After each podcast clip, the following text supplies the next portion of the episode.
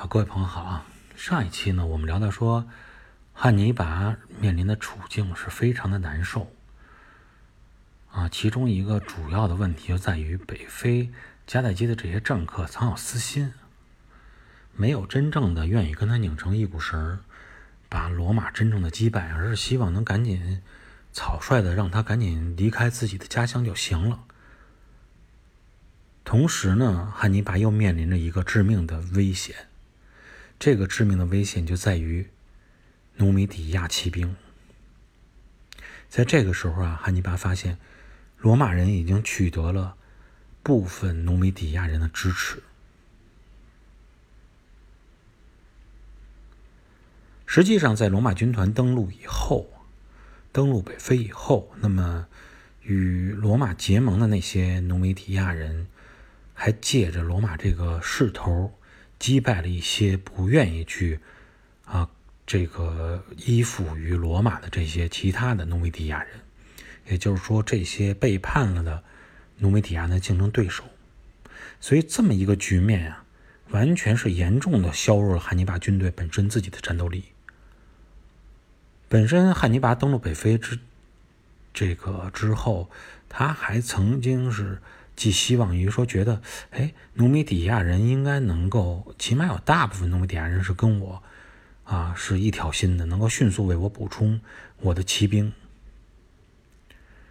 再加上本身汉尼拔军队中存在的那些努米底亚骑兵，这样的话，他的军队实力应该得到重这个非常重大的提升。但是最终呢，让他感觉非常失望。最终决战到来之前。数了数人数，罗马拥有骑兵总数达到了六千人，汉尼拔拥有的骑兵总数达到了四千人。最关键的一点是，罗马这六千骑兵里边，居然有四千六百人是努米底亚骑兵。那么，除了这些倒戈的努米底亚骑兵，努米底亚人甚至还为罗马提供了六千步兵。这样又能使罗马方面在步兵上的人数能够与汉尼拔一方基本上属于是旗鼓相当了。所以现在单纯的从人数的这种军事角度来看，汉尼拔其实已经没有任何胜算了。而且面临着努米底亚人的背叛，应该说，整个是身处马格里布沿海的迦太基人已经失去了阿特拉斯山脉这座靠山了。这一块已经不属于说你可以退房的地方了。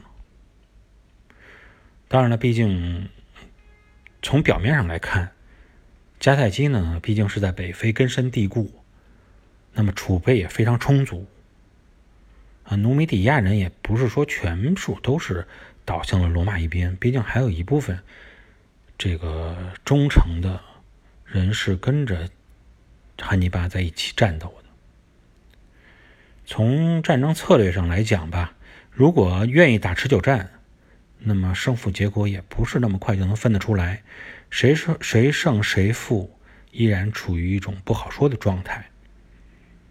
毕竟我们看之前这几十年，汉尼拔孤军深入意大利本土，还周旋了有十多年之久。但问题是什么呢？问题是迦太基人。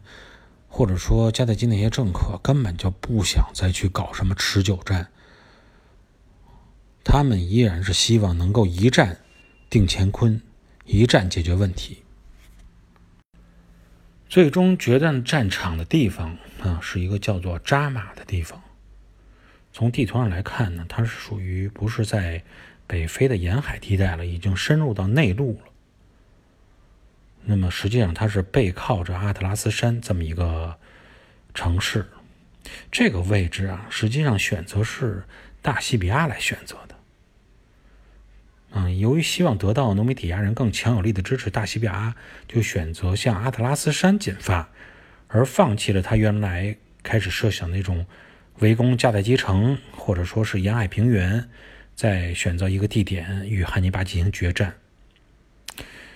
那么他这种选择呢，除了是让自己啊能够与这种新的倒戈与他的这些人有这么一个依靠的地方，同时也是能够逼迫汉尼拔在远离他自己后方基地的情况下，啊，深入敌境哈。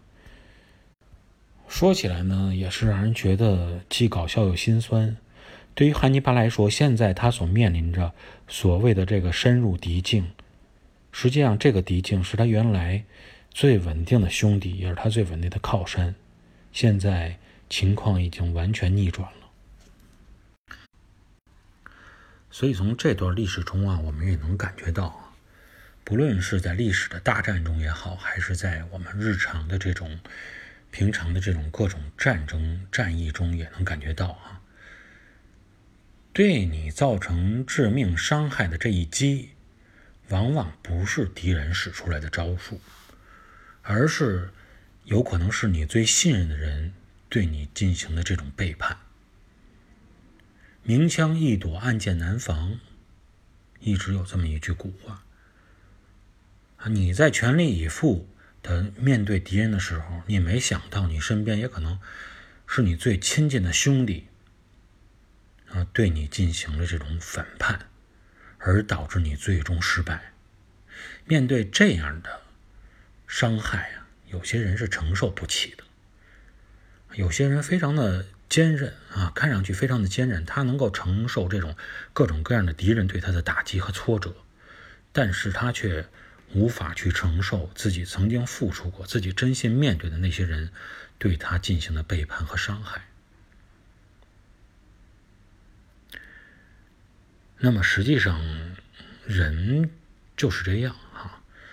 你有些时候呢，不能完全的都是这种，呃，兄弟情深啊，然后这个团结一致啊。人性在里边啊，有人的地方就有江湖，不会是说很多人不是你表面上看着你觉得他是什么样，他就是什么样。也有很多情况下，不是说你觉得你对他是什么样，他就应该对你是什么样。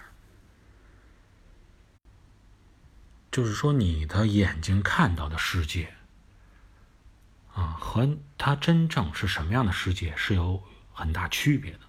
你心里必须要有这么一个数，哈，知道它是有偏差的，有这么一个防备，才能在真正出现各种问题的时候，提前早已做好了准备。回过头来，我们再看汉尼拔，就是他是天才，他在战略战争方面有自己的天赋。但他在观察人心方面，恐怕还有需要磨练的地方在里边，还有差距。不管怎么说，扎马大战即将开始。